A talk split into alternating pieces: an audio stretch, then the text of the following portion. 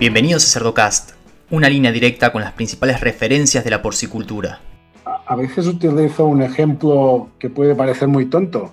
Cuando empecé con mi primer hijo y que no había tenido nunca, no, había estado nunca delante de, atender a un bebé, y, llegas y lo dejas en la, la, llamada o mal llamada guardería, ¿no? Ahí te das cuenta de que, ostras, está el de enero Estado de diciembre, estado de septiembre está. Aquello es una banda de destete. Qué diferencia.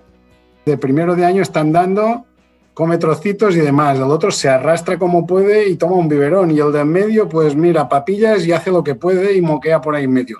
Ostras, esto es una banda de destete. Ahí me di cuenta de que, ojo, que cada uno necesita su atención y el lechón no es menos. Seguimos en las redes sociales y Spotify para tener acceso a información de calidad, continua y de acceso gratuito.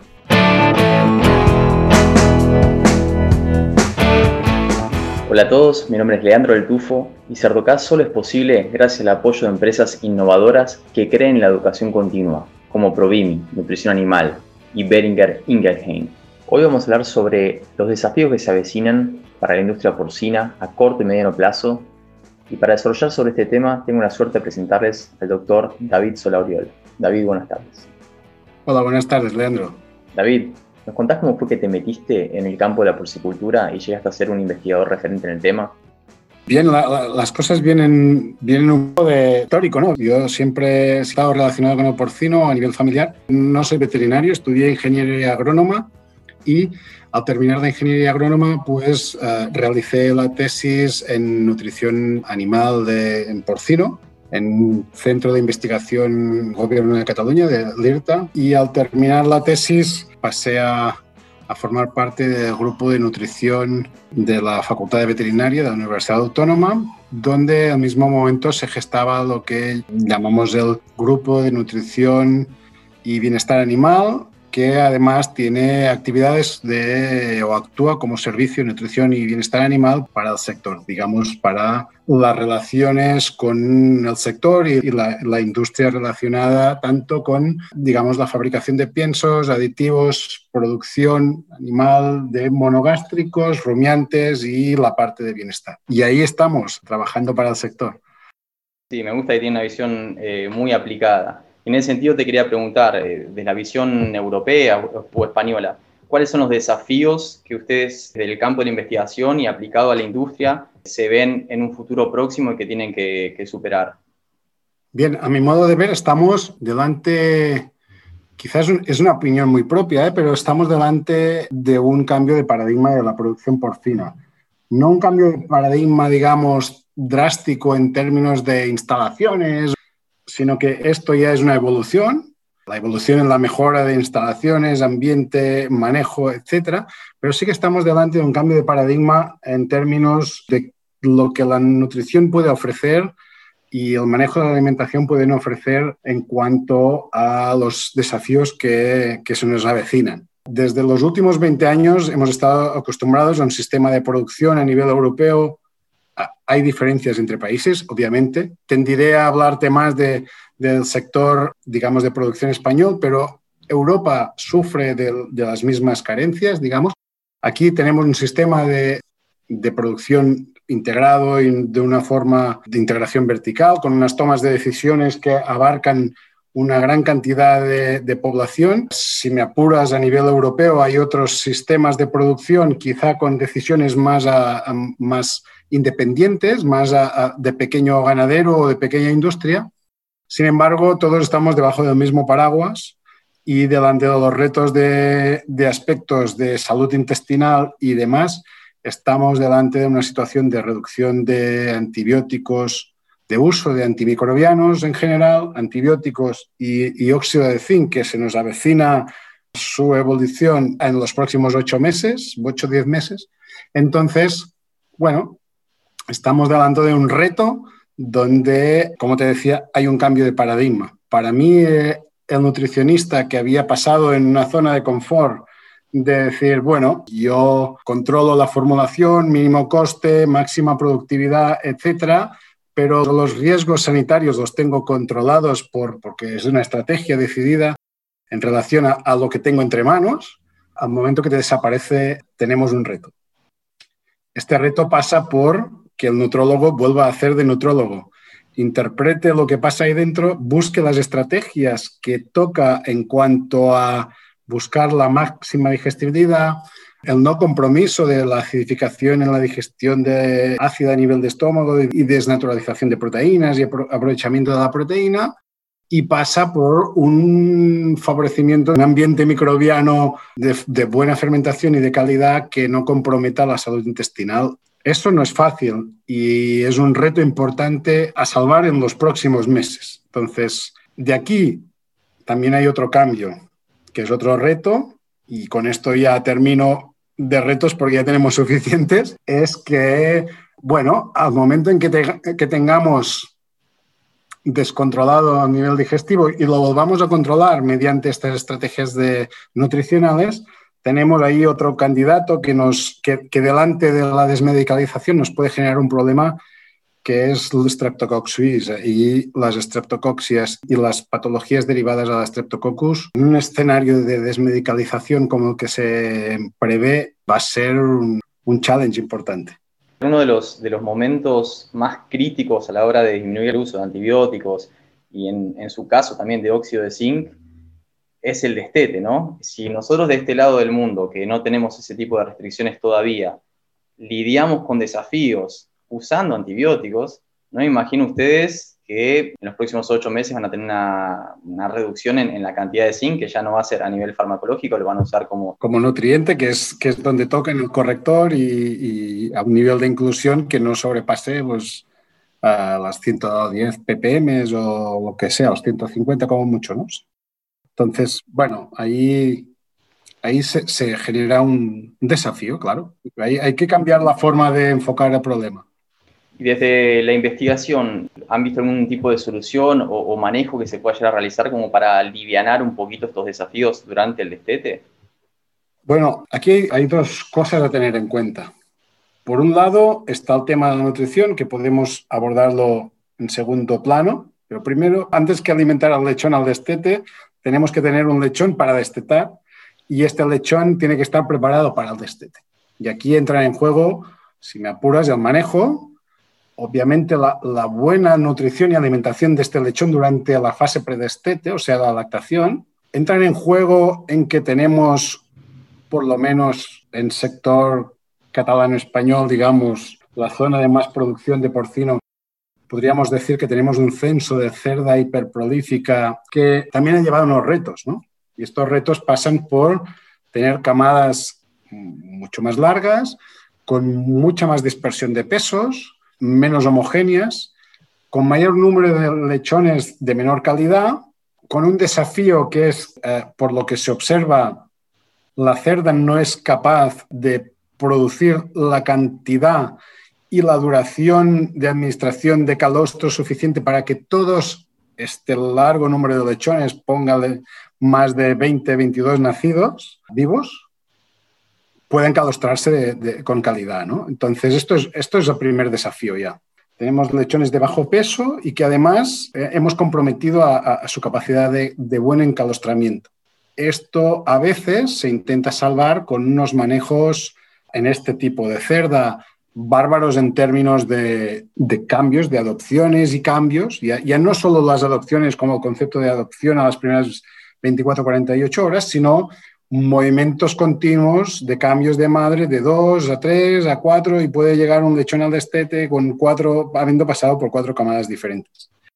Yo, como te decía, no soy patólogo, no soy veterinario, no soy clínico veterinario, pero sí que conociendo la producción te das cuenta de que esto, aparte de ser un riesgo sanitario, indica que hay lechones que, que difícilmente están preparados para ir adelante, ¿no? Y que tienen un desafío y que necesitan de unas atenciones pues, diferentes que se intentan salvar con este manejo de muchas adopciones. Pasamos después también a, a decir, bueno, este lechón le costará, tiene una, una, vitalidad y una viabilidad pobre, necesita de un soporte y no tiene la fuerza suficiente como para pedirle a la madre toda la leche que le puede ofrecer. O sea, ya no tenemos solo un problema de encalostrado con su consecuente aporte de energía, pérdida de vitalidad y futura inmunidad, sino que además estamos delante de un lechón que le costará de pedir a la madre aquello que necesita que le va a ofrecer, porque la cerda es un tanque, si le pides te da. Entonces, el concepto de que hay que aprovechar a la cerda al máximo retorno de lo que come y de lo que moviliza es, es crucial para llevar adelante las camadas, pero estamos delante de que un porcentaje muy alto de lechones, ah, llegando entre el 12 y 15%, pues igual no tienen esta, esta fuerza y esta vitalidad como para salir adelante en la fase predestete con buena calidad. Entonces, buena calidad, pongámonos el objetivo de que maximizar la calidad del lechón al destete es imperial para poder conseguir un buen destete. Y no, no hemos hablado aún de nutrición ¿eh? ni de alimentación. Estrategias en nuestro sector, varias, para, para intentar paliar eso. Desde creep feedings, muy atractivos, incluso desde día 4 o 5 de vida para intentar familiarizar el consumo de pienso sólido y dar un soporte a aquellos animales que puedan tener un déficit o una necesidad. Difícil de que un animal tan joven te empiece a familiarizarse con el pienso, pero allí está y estas estrategias están implementadas. Las copas de soporte con leches maternizadas para dar soporte, ya sea en, digamos, en copa de soporte dentro de la paridera o ya sea retirar aquellos lechones más buenos y llevárselos a una nursery, digamos, con, totalmente con leche artificial, que pueden convivir dentro de una granja estos mismos escenarios, o sea, lechones pequeños en camadas de pequeños movimientos constantes con diferentes adopciones, la copa de soporte en estas mismas parideras o incluso algunos hermanos que nos los hemos llevado aparte, ya no están con la cerda ni con una nodriza y están allí. Esto no sería tan frecuente en cerdas de más bajo nivel de producción, típicas que, pues, te pueden sacar adelante unos 15 nacidos vivos y que te acabarán destetando pues igual 11 y medio, 12, eh, que ya es mucho, que las hay, pero que su manejo no es tan exigente y a veces las camadas tampoco son tan dispersas. Bien, hemos llegado al destete y nos encontramos que qué pasa al destete. Europa nos marca un imperativo legal de destetar un lechón con un mínimo de 21 días de vida. 21 días de vida para lechones de cerdas de estas de alta producción con camadas tan largas, estamos hablando de unos pesos ridículos al destete. Acá, David, ¿te referís a un mínimo de edad o el promedio no, no, no. El, más joven tiene que estar destetado a los 21 días de vida. ¿Esto qué quiere decir? Que muchas veces a esta edad estamos delante de pesos poco viables para afrontar un destete con garantía.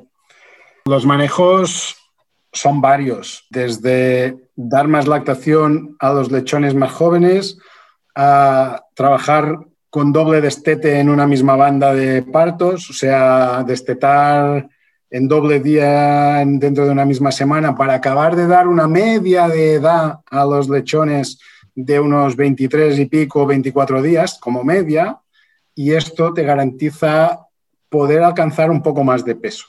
Pero aún y así estamos hablando de unos pesos al destete no superiores a los 4 kilos 300, 4 kilos y medio y de media. Esto quiere decir de media con su desviación. Claro, abordar un destete con garantías con estos pesos, aquí sí que entra el manejo de la alimentación y la estrategia del nutrólogo. Y se las ve y se las desea para poder llevar adelante esto. Pues no es fácil. Comprensiblemente no es fácil. Entonces, bueno, son retos, son retos. La producción funciona y el nivel de producción es muy bueno, pero son retos a los que hay que afrontar. Y por esto te decía que ah, si además, digamos, retiramos todas estas cosas que nos pueden eliminar un poco el ruido de fondo, tenemos que ponernos otra vez las pilas a 20 años atrás y decir, bueno, nutricionalmente, ¿qué busco? ¿Qué puedo hacer para que el lechón digiera bien, se adapte bien al consumo de pienso, no tenga una anorexia post-destete o al mínimo posible, porque la tendrá por, situación, y que empiece a, digerir bien y arranque, ¿no? y sin problemas, digamos, derivados de patología digestiva, que son los, los más comunes en tener bajas ahí en los primeros 10, 12, 14 días de destete. Después otros retos eh, sanitarios ya nos vendrán, pero hablando de nutrición y salud intestinal, digamos, esto estaría, estaría en la primera línea de fuego. Y bien, hemos llegado a un destete, en el que, como te decía, hay que, hay que luchar porque el, lechón esté familiarizado, que tenga una buena calidad, obviamente es básico, y, con lo cual hay que luchar para destetar lechones de buena calidad.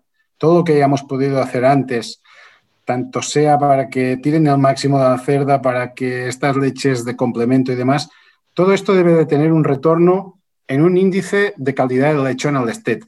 Esto debería ser importantísimo. Y aún así, pues nos encontramos que dentro del grupo de animales más pequeños hay dos tipologías de lechón pequeño. Hay el lechón pequeño que a la que pueda tener acceso a aquello que le falte y satisfacer sus necesidades va a disparar como un cohete.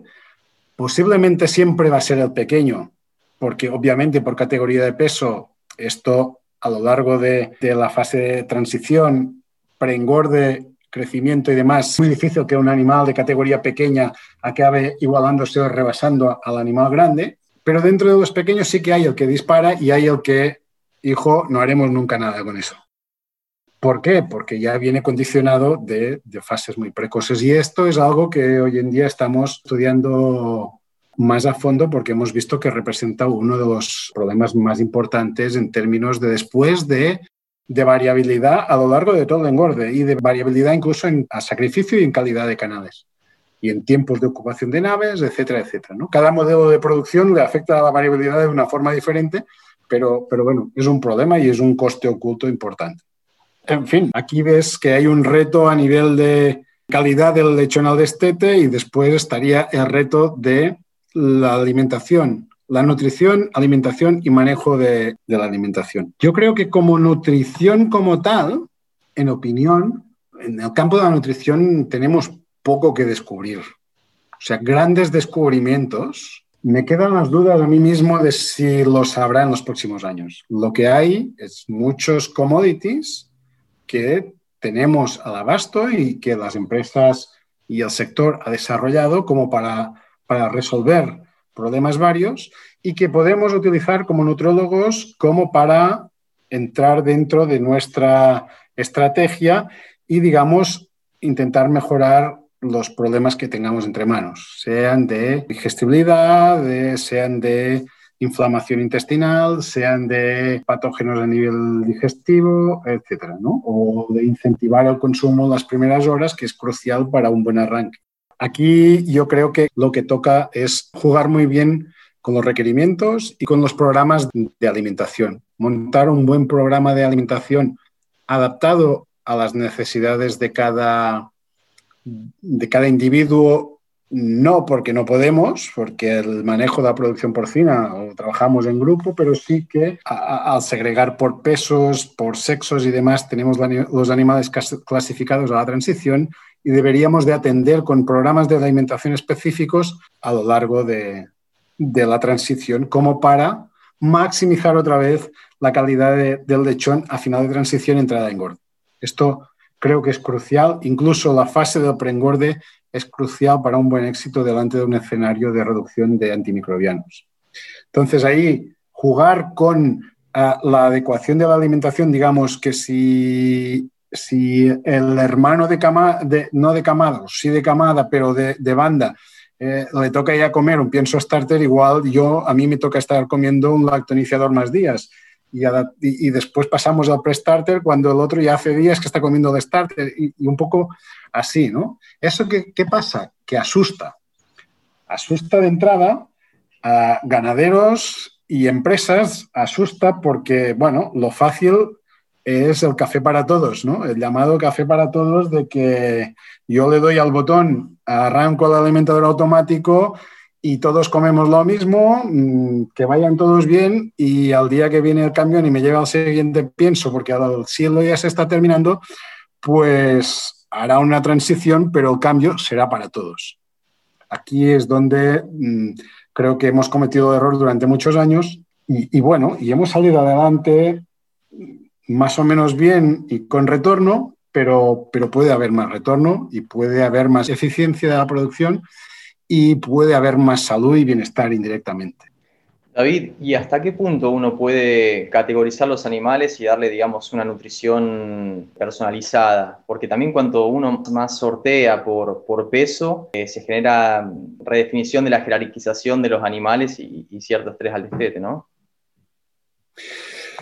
Sí, cierto, cierto. Incluso uh, a nivel comercial te das cuenta que se está trabajando con, con salas diáfanas casi de o grupos de 100 lechones, 60 lechones, ahí todos venga que adaptarse, pero así es muy difícil que yo te pueda dar lo que necesites. Es más, en un grupo grande, a mi modo de ver, el que tira, tira, que se adapta al consumo de pienso se adapta y el que no, pues queda relegado. Si yo estos animales, en vez de tenerlos en, corrales de 100, soy capaz de tenerlos en corrales de, si me apuras para que salga bien la instalación y el equipamiento y tenga un retorno del orden de 15, 20 animales, yo los puedo controlar más fácilmente. Y a estos les puedo dar un pienso de mejor calidad y un programa de alimentación adecuado más días. Los que me tiran ya me tiran y, ya seguirán un programa estándar, pero a estos, si los atiendo, es mucho más fácil que yo sea capaz de llevarlos a la media, reduzca la variabilidad, reduzca problemas de salud y tenga una, bueno, una mayor calidad del lechón a final de transición para la entrada de engorde, que es, es otro punto crítico, es el segundo bache de la producción. Aunque no lo parezca, desgraciadamente, y esto eh, la gente del sector, si quisiera, nos lo podría decir incluso mucho mejor, porque lo viven más al día a día incluso que yo, pero las entradas a preengorde, desgraciadamente, te llevan muchos sustos y hay necesidad de tratar a muchos lotes porque, bueno, porque, porque es otro bache en la producción, es otra reorganización, es otra mezcla de animales, hay un transporte de por medio, adaptación a una nueva instalación, hay cambios y, bien, es, otro desafío, es otro desafío importante. Y después entramos ya en el engorde en otro desafío importante, que es qué pasa con los cambios de pienso a mitad del engorde.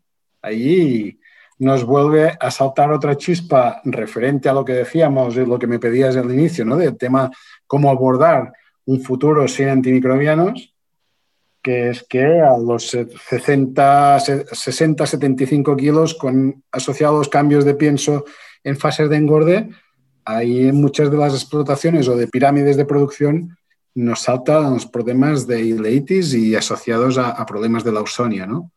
intercelulares. Entonces, uh, ojo que ahí hay que tratar, pues si no, mm, las pérdidas son, son bestiales, una morbilidad alta eh, eh, y algunas bajas en estas fases donde ya llevas recriando cerdo durante mucho tiempo, pues uh, tienen su impacto, ¿no? Entonces aquí entramos con necesidad de actuar con un antimicrobiano, con un antibiótico y, y posiblemente con una lincomicina a una edad muy avanzada.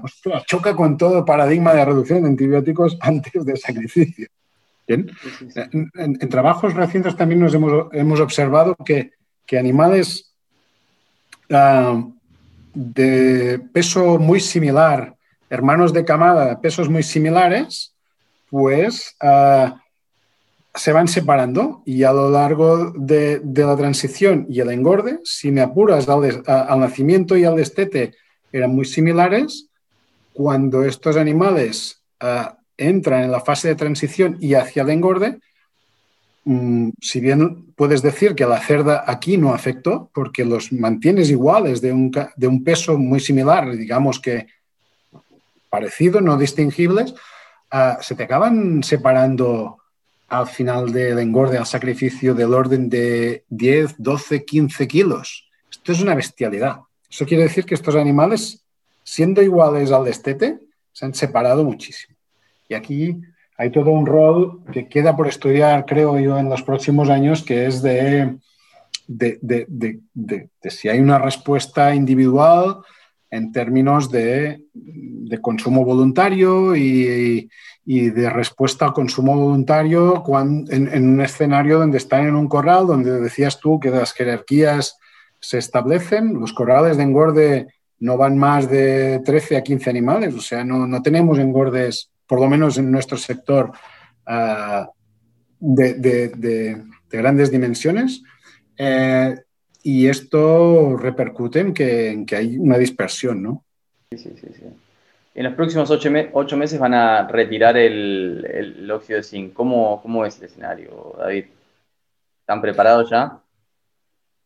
la gente lo sabe desde ya hace mucho tiempo. O sea, esto no, es nuevo, no es, no es un cambio abrupto que digas a partir de mañana mm, bloqueo y, dejamos de trabajar con esto. Es sabido. Yo creo que las grandes empresas, tanto del mundo de la alimentación como del mundo de la producción, son conscientes, pero también son conscientes de que, de que habrá un peaje.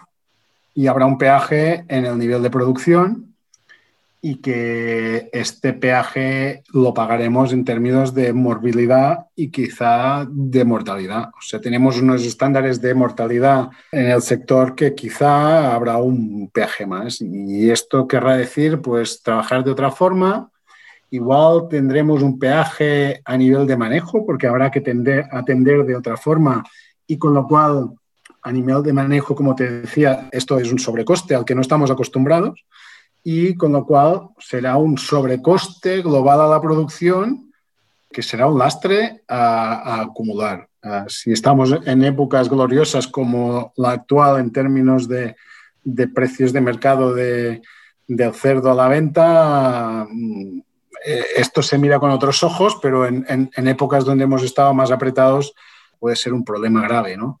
Entonces, yo creo que la gente se ha preparado, cada uno tiene sus estrategias buscando, pero no hay la solución mágica. Lo que sí que te puedo recomendar es que es muy importante conocer la explotación, conocer los problemas indemnes de cada explotación, conocer muy bien cómo se trabaja, cómo se produce, cómo estamos a nivel de dimensionado de instalaciones, cómo estamos a, nivel de equipamientos, de ventilaciones, de climatización. Esto ahora es algo importantísimo, es algo a replantearse, porque igual en un corral donde había 23, ahora tiene que pasar a ver a 17 o 16 si queremos llevar adelante esto con éxito. ¿Esto qué quiere decir? Pues bueno, que quizá alguien tendrá que invertir en alguna plaza más de, de transición cuando ahora la amortiguaba de otra forma, ¿no? Y intentar, intentar ah, controlar esto máximo posible y después poner todos los esfuerzos a nivel de estrategias nutricionales y, como te decía, de adecuación de la alimentación. La adecuación de la alimentación es relativamente de sentido común, es decir, yo a veces utilizo un ejemplo que puede parecer muy tonto, pero es decir, yo cuando empecé con mi primer hijo y que no había tenido nunca, no, no había estado nunca delante de, de atender a un bebé y, llegas y lo dejas en la, llamada o mal llamada guardería, ¿no? Ahí te das cuenta de que, ostras, está el de enero, está el de diciembre, está el de septiembre y está... Aquello es una banda de destete. ¿Qué diferencia? De primero de año están dando, come trocitos y demás. El otro se arrastra como puede y toma un biberón. Y el de en medio, pues mira, papillas y hace lo que puede y moquea por ahí en medio ostras, esto es una banda de destete. Ahí me di cuenta de que, ojo, que cada uno necesita su atención y el lechón no es menos. Entonces, es una similitud bárbara si me apuras, pero es una similitud que, oye, que quizá hay que ponerle una atención de sentido común, porque aunque estamos ahí y que me dices que una banda es semanal, pero la banda semanal limpia y bonita como la conocemos, Ay, que cuesta de encontrar. Aquella banda en que en tres días están parido todas cerdas, mm, hay que buscar mucho. Y las habrá, y las hay. Pero no es, no es la generalidad. Entonces, las bandas semanales a veces se cortan de lunes a, a domingo y empieza otra banda, pero es un corte. Y ya, y punto. Y aquí, allí tienes partos en siete días y el, el primero que nace respecto al último, pues se lleva siete días en una banda semanal que no debería ser así. Y todos lo sabemos, pero se hace lo que se puede. Y esto después se pasa al destete. Y el destete mm, tiene su desafío si hay esta disparidad. Entonces, si lo hay, intentemos mejorarlo como podamos, lo mejor posible, sin tener los partos los más, lo más sincronizados posible. Que no digo sincronizar partos, digo haber hecho un esfuerzo de buena labor a la hora de inseminar y apuntar bien las inseminaciones y predecir bien los partos. Como más juntos los tengamos, menos disparidad tendremos. Más similares los lechones en edad, que no en peso, pero en edad por lo menos. Y menos desafío. Y a partir de aquí actuemos con sentido común atendiendo al pequeño como toca y, adaptando los programas de alimentación, porque será, será una de las armas principales para, digamos, para combatir el desafío que nos viene. Sí, parece mentira, son unos días de diferencia quizás en una banda o en una, en una semana, banda de una semana, pero eso ya lo estudió, bueno, Roger Main, eh, creo que en el 2006 lo publicó, realmente el impacto era, era una, sí, una correlación lineal hermosa que se veía. Es una correlación lineal, igual que, igual que la duración de la adaptación. Nosotros también hemos hecho algunos trabajos relacionados con la duración de la adaptación. No es lo mismo destetar un lechón a los 21 días que destetarlo a los 24, que destetarlo a los 28, que destetarlo a los 32. Y, y, igual los 32 no te los puedes permitir a nivel de producción intensiva y de forma generalizada pero un, balance, ni tanto ni tampoco, ¿no? Entonces ves que cada, hay una correlación entre, entre la duración de la lactación, el peso del lechón y la viabilidad de este lechón después para, para incluso la transición y el engorde, ¿no? Y, el impacto que esto tiene en el peso de sacrificio, ¿no? Entonces, tomar un equilibrio entre entre maximizar el rodaje y la producción a, tener lactaciones largas con las instalaciones que tenemos, pues es un planteamiento a hacerse. Yo creo que, que tendir a lactaciones más largas, sobre todo en cerdas de alta producción, es beneficioso para la eficiencia global del proceso. Ahora, si tú te ciñes y dices, no, yo soy yo tengo las madres, a mí déjame, yo las madres, y a partir de aquí Ah, el otro ya se espabila, el otro dice, no, yo solo tengo la S2, la transición, y a partir de aquí ya se lo harán. Bueno, el problema es que la realidad no es esta. Las integradoras cada vez más dominan poblaciones y muy grandes. Y dominan desde la fabricación del pienso a la producción de lechones y a matadero y despiece, incluso elaborados. Cuando tú tienes todo esto bajo tu paraguas, rápidamente te das cuenta de que un fallo, en el punto que sea, que te haga perder eficiencia, lo estás pagando. Excelente, David. ¿Algún comentario que quieras dejar para quienes nos escuchan? Bueno, ah, mm, no, simplemente recalcar que maximizar por cualquier estrategia la máxima calidad del lechón y si me apuras tirando atrás la máxima calidad del lechón al nacimiento reduciendo al máximo la variabilidad o estas codas o lechones que te pueden generar problemas, maximizar esta calidad de lechón al destete y no perder en cuenta de que la entrada en engorde es el segundo destete. Y podríamos decir que a partir de los 40-45 kilos, lo que no has hecho allí difícilmente lo harás. Aparte de segregar por machos y hembras cuando trabajas con machos enteros, pero el resto, si no lo has hecho antes y como antes, mejor. El mensaje sería que como antes mejor y, si es desde el parto, aún mejor. Entonces, hagamos todo lo posible para, para lidiar con estos desafíos que nos vienen. Excelente, David. Bueno, te agradezco mucho tu participación en este episodio.